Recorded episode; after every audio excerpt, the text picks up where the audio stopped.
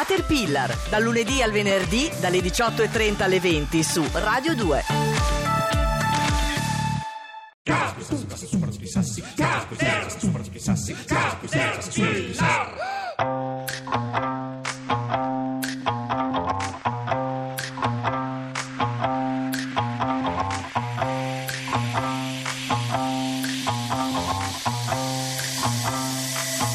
And I want you to be mine.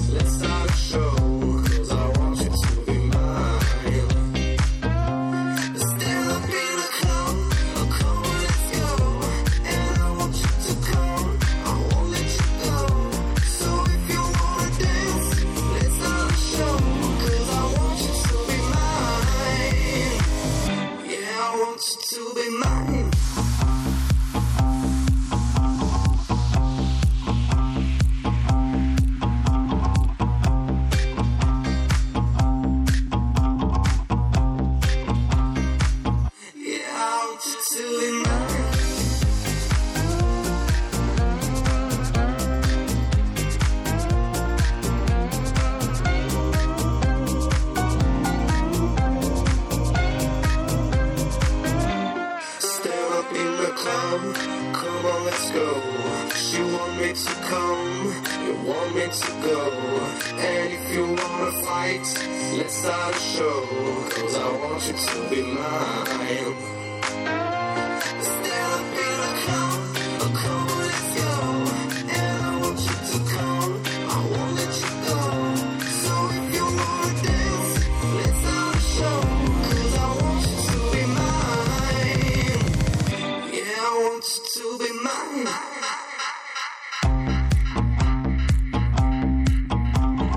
Se è il sound o non so se è il GR2, ma mi balza all'occhio la vibrante incazzatura de- del presidente napolitano, del presidente emerito, che l'ha presa malissimo, Malissimo. il fatto. Esattamente, beh, è un colpo alla credibilità del paese, ha detto. Ha aggiunto anche che ci si mette d'accordo solo per convenienza e questo non va bene, ha detto l'ex presidente E poi ha napolitano. ricominciato a muovere il bacino. Bobon, bobon, con bobon. Offenbach e invece Cirri sa che mh, eh, a me piace molto fare osservatorio telefonate allora chi si è chiamato oggi dei grandi della terra e allora eh, i miei centralini Lei, mi hanno lei è intercettatrice, Esatto, esatto. Lei ama ascoltare sì, le telefonate? sì, sì. Mi hanno riferito che il presidente Macron ha telefonato allo sceicco Tamim bin Ahmad Al Thani eh, del, mm, eh, del Qatar cercando L'isolato. una l'isolato un po' diciamo cercando una mediazione. Adesso prova lui un po' a mettere tutti d'accordo. Sapete il Qatar è isolato alcuni mh, eh, paesi eh, degli Emirati si son- si- hanno mosso accuse pesanti pesanti verso il Qatar. E, E- adesso il presidente francese cerca di mediare con due o tre squilletti qua e là Quasi, insomma sì, ti ho fatto un trillino. Ho fatto un D'altra parte trillino, Macron, esatto. come dice lei molto velocemente, eh, lo fa perché Trump si è preso il merito di aver messo all'angolo il Qatar. ecco. Va bene, ma sono queste le cose importanti. Zambotti è qui, le offro il, il destro. e allora Cirri oggi è mm, Se, se- se così si capisce che sta leggendo, deve crederci in questa cosa, Zambotti. È una giornata importante. Dica Oggi lei, dica è lei, la sì. giornata mondiale del cosa è importante per te. Day esatto è la giornata mondiale eh, del esatto. cosa è importante per te. Day, l'Accademia della Crusca è regista dei suicidi nelle sue file.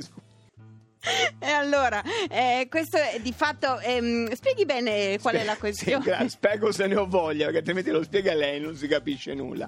Un po' di tempo fa ehm, i ministri della sanità di, di paesi importanti, per esempio la, Norvegia, la, la- la Danimarca, la Scozia, sono accorti che se chiedi alle persone che hanno un problema di salute, ma tutti abbiamo pensato, Tutti. se gli chiedi non è qua- qual è il tuo problema, e quello ti dice del suo problema. Se gli chiedi cos'è importante per te, ottieni delle risposte che aprono la possibilità di stare meglio tutti. Lo, fa- lo fanno la Norvegia, la Danimarca e il Bahrain, credo di no, e la Bahrain è Scozia. quello- è e la quello- Scozia a Trento lo fa il servizio di salute mentale come radio, lo fa Radio 2 Caterpillar. E allora componete, Cre- cari eh, creda. ascoltatori, l'800 800 002 per partecipare anche voi al Cos'è importante per te Day. Sarebbe la giornata del cos'è importante per te, Day. Day. La domanda è molto semplice, noi vorremmo sapere qual è per voi in questo momento, in questo esatto istante, la questione che per voi è importante, la questione a cui tenete. Avete un, un esame di maturità il 21 giugno, così lo ricordiamo. Per quelli maturandi. che... Esatto.